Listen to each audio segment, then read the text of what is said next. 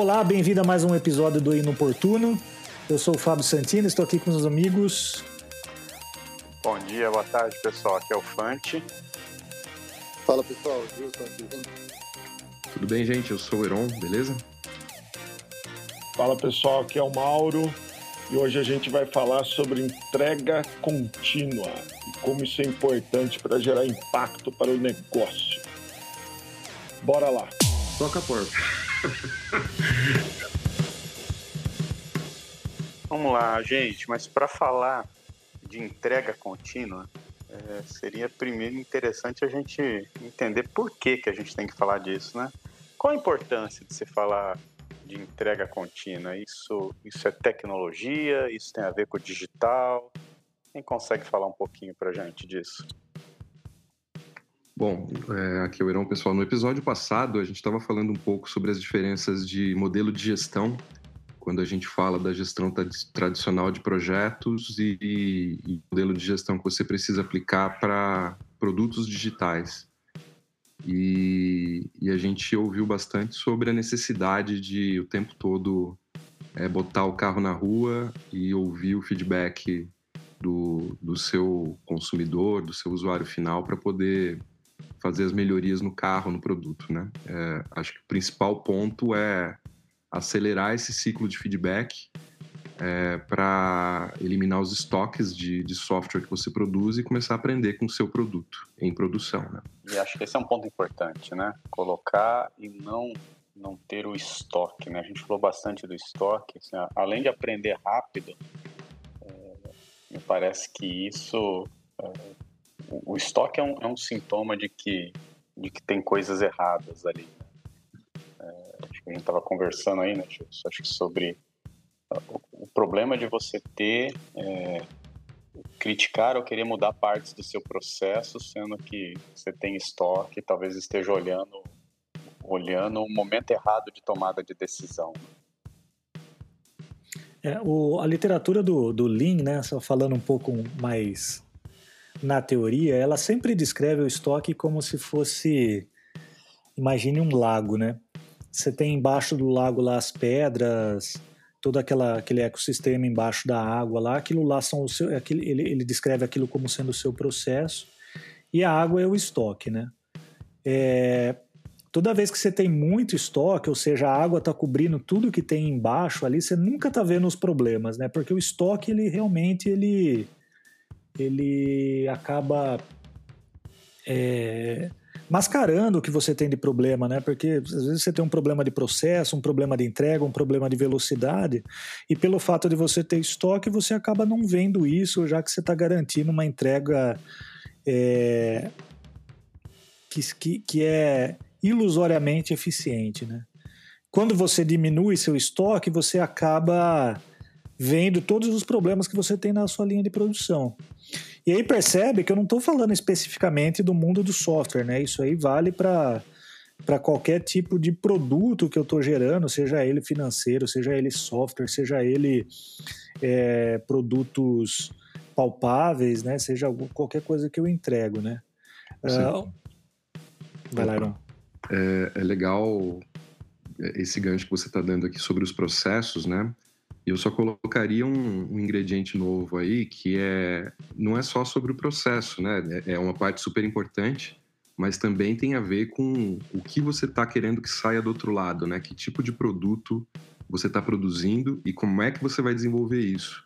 Porque tradicionalmente esse produto é, ele é concebido dentro de uma sala fechada lá com os especialistas e, e ele demora muito para ir para a mão de quem vai Exato. usar de verdade, né?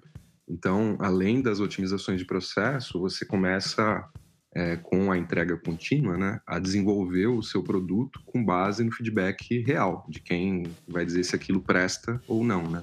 Incorporar as melhorias e tirar o que não está funcionando, né, do ar.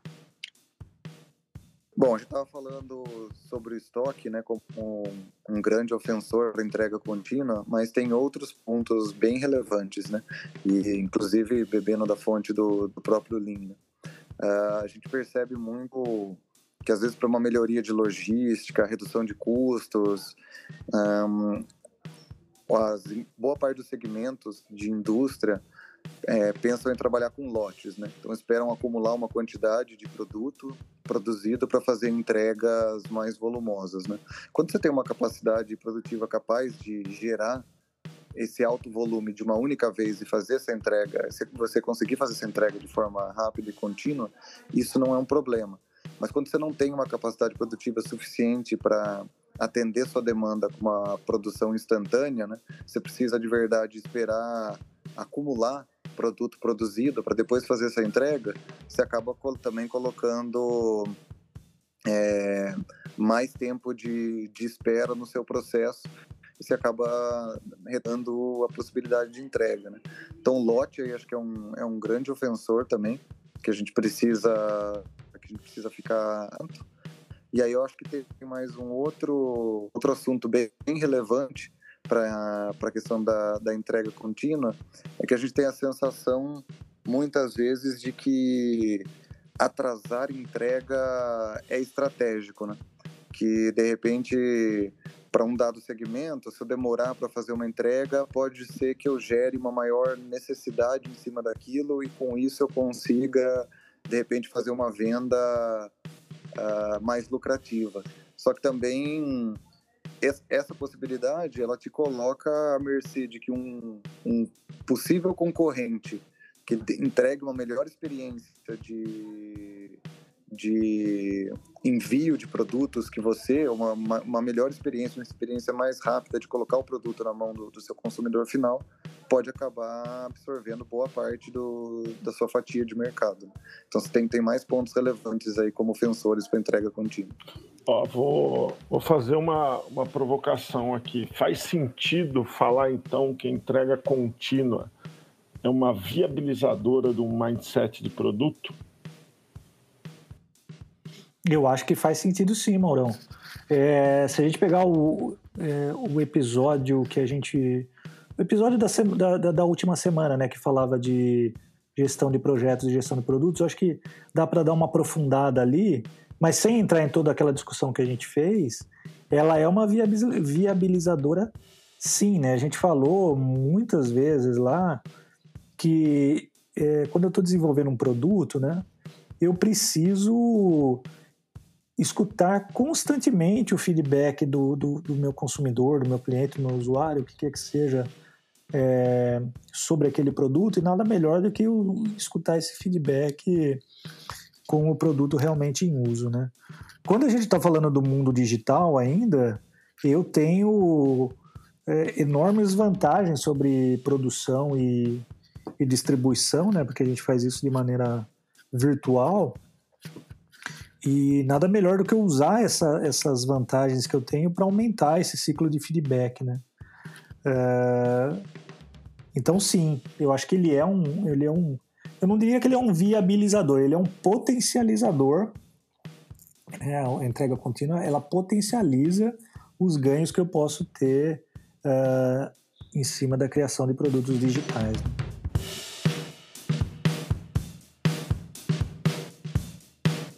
Legal. A gente falou até agora, então, por que, que isso importa você comentou, né, Santina, que é importante porque ajuda a conhecer o processo de ponta a ponta, seu processo de produção. O Gilson comentou que é, isso ajuda, é potencializado quando você entrega lotes menores ali, é, diminuindo o estoque de software. E isso dá início para um ciclo de feedback que te ajuda a desenvolver o seu próprio produto e, e, talvez agora a gente precise dizer um pouco como é que a gente faz isso tudo acontecer ali, né? Se tem alguma diferença conceitual é, no, no, tratamento desse tipo de, de, de, iniciativa, o que, que a gente precisa fazer para botar para rodar e, e, e, como é que a gente chega lá? É, o Aaron estava perguntando sobre o como, né? Eu estava até pensando um pouco em que benefícios a gente busca, né? Até antes da gente falar como é que a gente habilita isso. Mas uma grande vantagem que eu vejo é quem se projeta, né? Quem se propõe a fazer entrega contínua, ele começa a perceber uma série de ofensores que existia no seu processo de produção e passa a removê-los da frente, né? Como como empecilhos ainda. que, que eu estou dizendo? Por que eu estou dizendo isso, né? É, você pode assumir que esses ofensores é, fazem parte do seu processo de, de entrega e com isso você não consegue entregar em ciclos muito curtos, ou você pode comprar a briga de como é que eu vou cada vez mais para cima, vou tirando é, esses problemas da frente, porque eu quero sim fazer uma entrega em horizontes cada vez mais curtos. Né? Se você decide comprar essa briga, você vai ter um investimento a ser feito, você vai ter desafios aí pela, pela frente, só que você não precisa mais se incomodar tanto com volatilidade da, da, sua, da sua demanda, né? Você começa a orientar a sua capacidade de oferta e a sua capacidade de produção é, pela quantidade de pedidos que você recebe, né? Seja de software, de features de software, seja de, de produtos mais industrializados. Você começa a trabalhar com um modelo de nivelamento onde você responde muito rápido às oscilações, ao invés de ter que ficar fazendo mudanças de estratégia, porque agora o mercado está comprando mais, porque agora o mercado está comprando menos, mas você está preparado para as flutuações. Então, enxergo esse como um grande benefício. E aí, para a gente começar a falar do como, uh, eu acho que é sobre como é que a gente lida com esses ofensores, né? Porque assim, você pode começar com entrega contínua ou você pode querer mover em direção à entrega contínua. Se você for se mover em direção à entrega contínua, acho que você não consegue fazer isso sem lidar com essas intempéries no caminho. Acho que esse é um ponto legal, né, Gilson? Eu, eu queria pegar até para fazer uma, uma, uma condução aí de, de, como a gente falar do, do como, porque no, no final, é óbvio que existem os desafios técnicos uh, para que isso funcione e tudo mais, mas existem desafios culturais, né? Você falou aí, as pessoas também estão acostumadas com isso. E aí a provocação é o quanto também a, a ambição de que nunca tá bom, tem que ser o completo, tem que ter todas as features de uma vez, o, o quanto. Mas é o completo na visão de quem, né? Que atrapalha, né? Não, é que, é que eu, eu, eu, eu, provoquei aqui o Fante, né? Completo, completo na visão de quem, né? Essa, essa, essa necessidade de completude, em geral, ela vem da área de negócio, né? Em geral, é um usuário, é uma área que quer é, entregar é, um estoque grande de coisa, mas muitas vezes, muitas vezes isso não vem da visão do, do consumidor nem do usuário, né?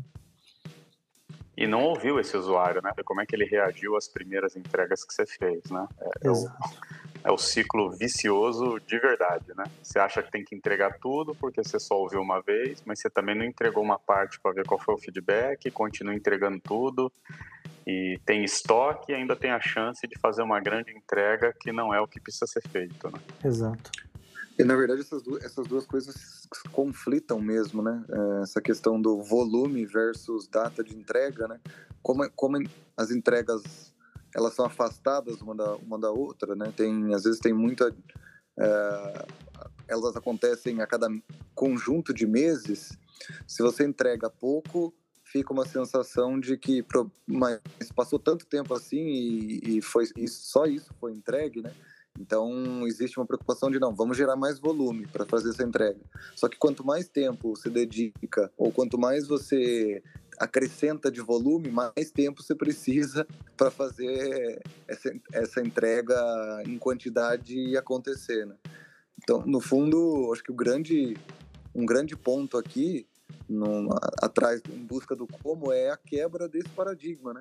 Será que não faz mais sentido, é, ao invés de entregar volume de tempos em tempos, ou um alto volume de tempos em tempos, eu entregar um volume muito baixo, um volume pequeno mesmo, só que com uma frequência muito alta, de modo que quando chegar próximo da minha data-alvo, onde eu entregaria as minhas 100 unidades, eu já vou estar com as 100 unidades entregues, só que eu entreguei uma por semana, uma por dia, ao invés de a 100 depois de é, quatro, cinco meses. E o melhor, né? Você entregou o que de verdade esse consumidor final, teu cliente final, usuário final está pedindo, né? Você entra num ciclo tão grande de entregas, é, de ouvir quem está usando e entregar logo em seguida, que você não precisa mais nem imaginar o que é que precisa ser entregue, né? Você está ouvindo do próprio cliente e já está entregando para ele na sequência, né? E, e, isso, muito, na maioria das vezes, para ele é mais importante, né? Você está evoluindo exatamente o que ele quer e do jeito que ele quer é muito mais importante do que imaginar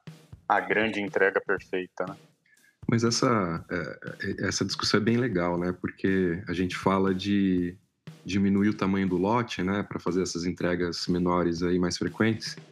Mas tipicamente as pessoas falam que elas pagam um preço para entregar um lote, né? Seja quando a gente está falando de software especificamente, tem o preço da homologação, o preço da distribuição, o preço da, do treinamento que eventualmente você tem que dar e tal. Isso tudo é meio que um overhead que eu multiplicaria pelas, pelas várias entregas aí, né? É, como, é que, como é que a gente lida com isso nesse caso aqui, onde a gente fala que quer entregar frequentemente? É aí que entra o tal do DevOps e tal? Como é que vocês ajudam aí a dar uma clareza maior sobre isso? Eu acho que sim, Aaron. É, essa cultura do DevOps, né? Que é uma coisa que a gente fala muito no mundo digital, né? É, que é, na verdade, você. É, DevOps vem da, da, da, da junção dos termos desenvolvimento, development, né, desenvolvimento e operação. Então, na verdade, é, quando a gente está falando do, do, da entrega contínua, é, perceba que a gente nunca fala de, de aqui no, no que a gente está falando até agora, nem surgiu esse assunto, que é a parte técnica, de como que eu faço isso com software e tal, né? Porque na verdade não é especificamente sobre isso, né? Eu estou falando de toda a minha cadeia de produção desde o início que eu penso de uma experiência para o consumidor, de uma experiência para o usuário daquele, daquele, daquele aplicativo digital, eu já estou pensando nessa, nessa, nessa quebra para que eu faça entregas mais constantes, né? E isso vai até o momento do change management também, né?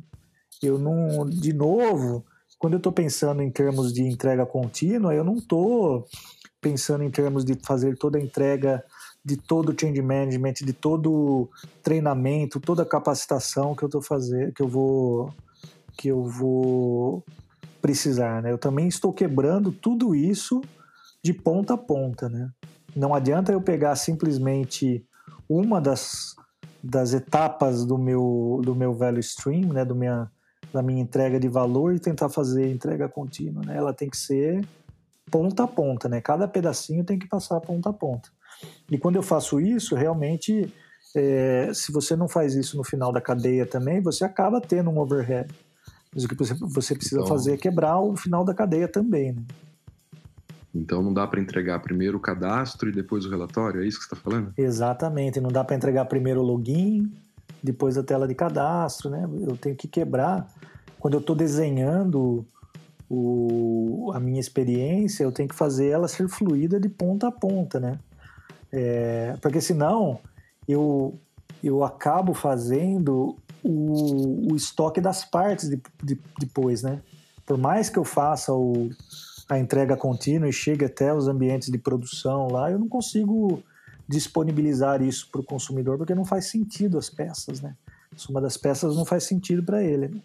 O que eu tenho que fazer é pensar na experiência mínima desde o início para que uma peça que eu entregue ela faça sentido para o consumidor ou para o usuário. Né?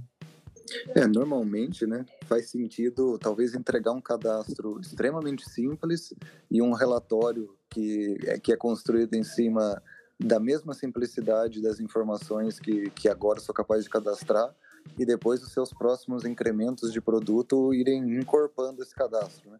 Agora tem mais duas informações que eu agrego aqui e o meu relatório cruza essas, essas duas informações a mais. O meu terceiro incremento acrescenta mais três ou quatro informações e o relatório também traz essas três ou quatro informações a mais. Né? Ou seja, cada, cada incremento de produto, na verdade, vai enriquecendo uh, a experiência, vai incorporando o, o software, né, digamos, uh, de, de modo a torná-lo mais completo. Né? Mas o meu, a minha, meu primeiro launch já me dá uma possibilidade de experiência de ponta a ponta, né? Logar, cadastrar e ver as informações, por exemplo. E note então que eu não vou ter mais diferença entre se eu estou pondo uma coisa nova, se eu estou evoluindo algo que já existia, se eu estou corrigindo um problema. Tudo isso é uma decisão de negócio feita a todo momento, ouvindo o cliente e evoluindo aquele produto que eu tenho. Né? Então, assim, acho que até para a gente fechar o assunto overhead e custo de uma, de uma implantação, é, existe a falsa percepção. Ah, bom, então esse overhead ele é replicado. Se eu faço várias implantações ao longo do mês, esse overhead é replicado para cada uma delas, ou ele é dividido entre cada uma delas? Na verdade, eu acho que o grande, a grande sacada que o DevOps traz é que nenhum nem outro, né? Esse overhead é destruído, né? Você trabalha de modo que esse overhead deixe de existir, as implantações elas ficam mais lisas, ficam mais fáceis de fazer, você não precisa mais ter tanto merge de código, você não precisa uh, mais ter tanta preparação para fazer uma implantação, você não precisa rodar ela fora do horário, durante o final de semana, à noite, porque ela ficou tão fácil, tão simples, tão prática de fazer, ou seja, é basicamente apertar um botão que não, não tem mais dor, né? Não existe mais overhead considerável, grandes custos associados, né? Então acho que o grande lance mesmo é essa capacidade de trocar um overhead grande de implantações alongadas por quase zero overhead de implantações contínuas, né? Então, o que você está falando aí é que a gente precisa fazer uso massivo de tecnologia para integrar as peças que produz do time, a gente precisa fazer uso de tecnologia para testar isso de forma automática e a gente precisa fazer uso de tecnologia para colocar isso no ambiente produtivo também de forma automática, né, Wilson? É isso, é isso sim, não. Boa! Então, o que a gente falou aqui é que, cara, esse negócio de entregar a todo momento é importante, ajuda o negócio. Para fazer isso, você precisa mudar algum pouco da sua cultura, dos conceitos que você tem, do seu jeito de trabalhar, mas você precisa pôr tecnologia para caramba, que hoje tem vários mecanismos que ajudam. Mas isso é um esforço, né? Mudar a cultura é um puta esforço, colocar essa tecnologia toda é um investimento. E aí a pergunta que fica é, mas de verdade, o que, que eu vou ganhar com isso? E assim, tem gente fazendo isso mesmo? Nós conhecemos alguém que já pôs isso em prática e usa isso efetivamente? Ah, Infante, eu vou te falar que exemplos não faltam, viu? Assim, pode ser que eles passem meio que desapercebidos por nós, é, e talvez pelo público, pelo consumidor digital em geral, mas todo aplicativo que você usa é, que lança aí features uma vez por semana, ah, corrige um eventual defeito, agora te dá uma, um, um, botão de like diferente, agora você escolhe o tipo de like que você quer dar, agora além de dar like você pode compartilhar, você vai vendo vários produtos que eles são soltos em, em incrementos em incrementos muito curtos, né? Isso acontece bastante com jogos aí para celular, acontece bastante com aplicativos de e-commerce, acontece bastante com as redes sociais que, que a gente usa, né?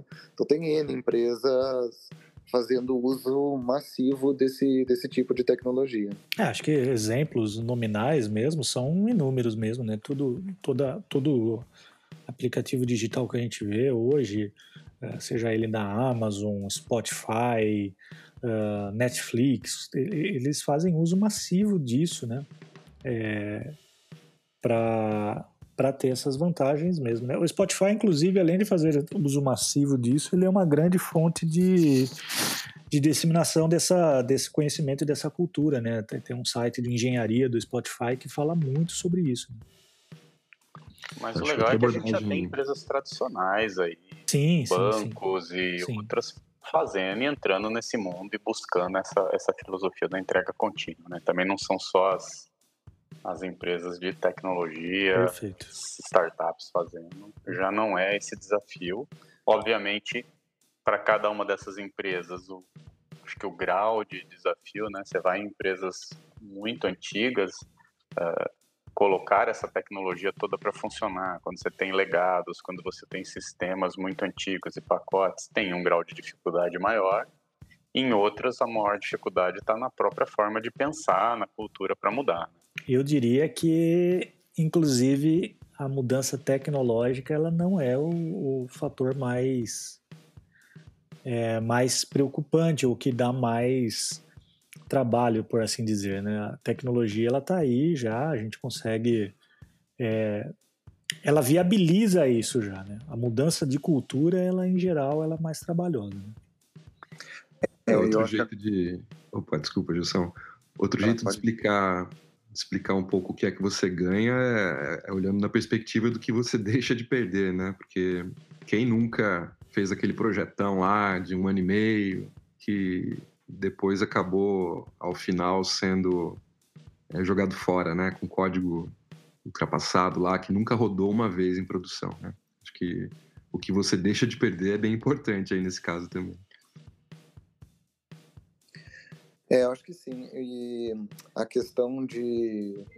Oh, acho que o Fante comentou um pouco, né? De, de empresas que com legados, é, conseguindo se converter e ir para esse caminho, é, eu vejo que essas empresas talvez tenham dado um salto de, de fé mais importante, talvez mais relevante do que as nativas digitais, né?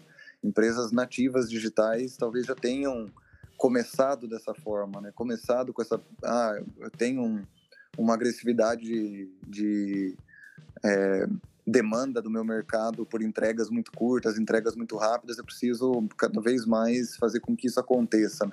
Agora, quem tem quem tem um passivo, quem tem um legado, uh, precisa fazer um trabalho grande aí de, de transformação que passa por essa parte mais cultural e, e, de mindset, né, que, que a gente comentou aqui, talvez seja mais difícil, mas quando a gente fala de tecnologia, não é não é desconsiderável não, não é tão desprezível, apesar de ser mais fácil do que o do que o mindset, né?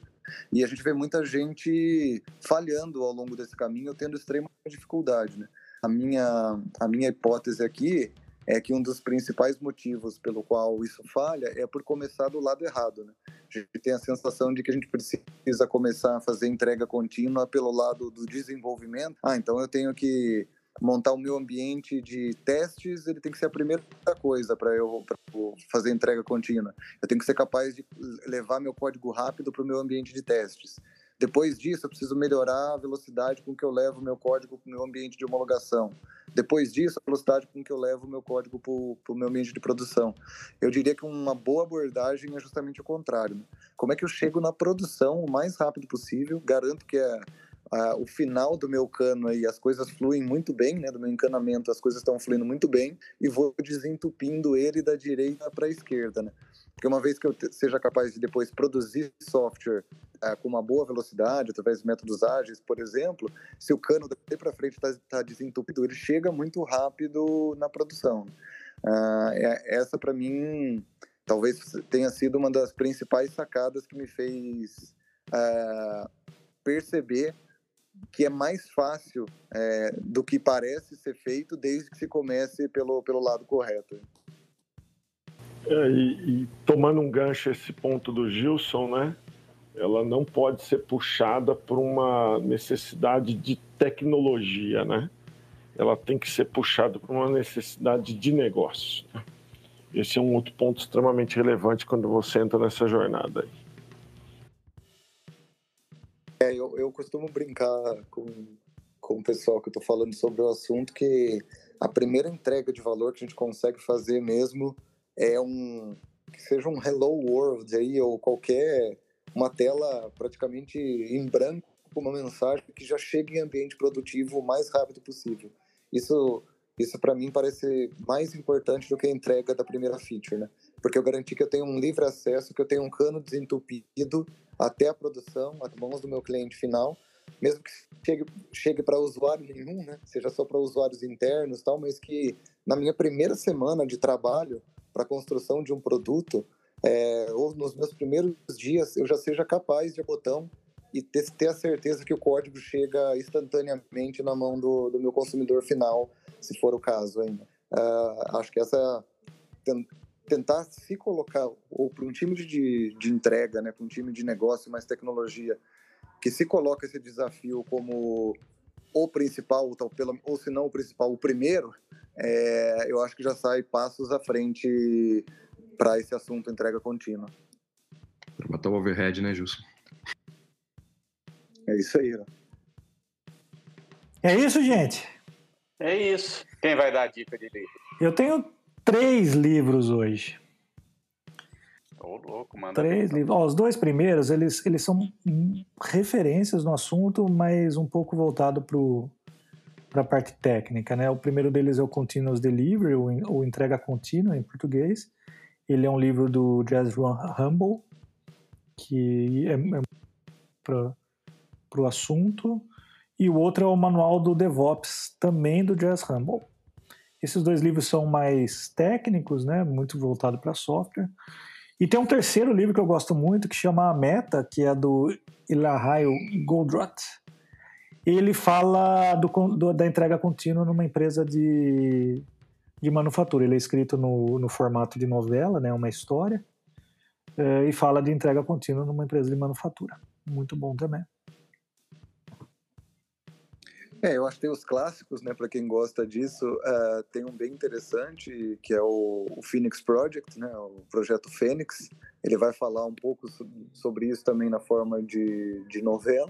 Uh, tem uma releitura dele olhando mais para a equipe de desenvolvimento, o Unicorn Project, uh, para quem tiver Ambos do Gene King.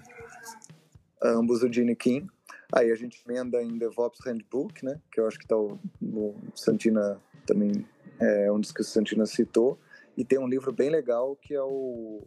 Não sei se já tem a versão em português, acredito que talvez já tenha, mas é o Accelerate, né? Que ele fala isso do assunto entrega contínua. Pô, com esse tanto de livro eu não preciso falar mais nada, não. Livrai. É isso. É isso então, gente. Formou? Formou. gente. Valeu. Valeu. Valeu, pessoal. Falou, gente.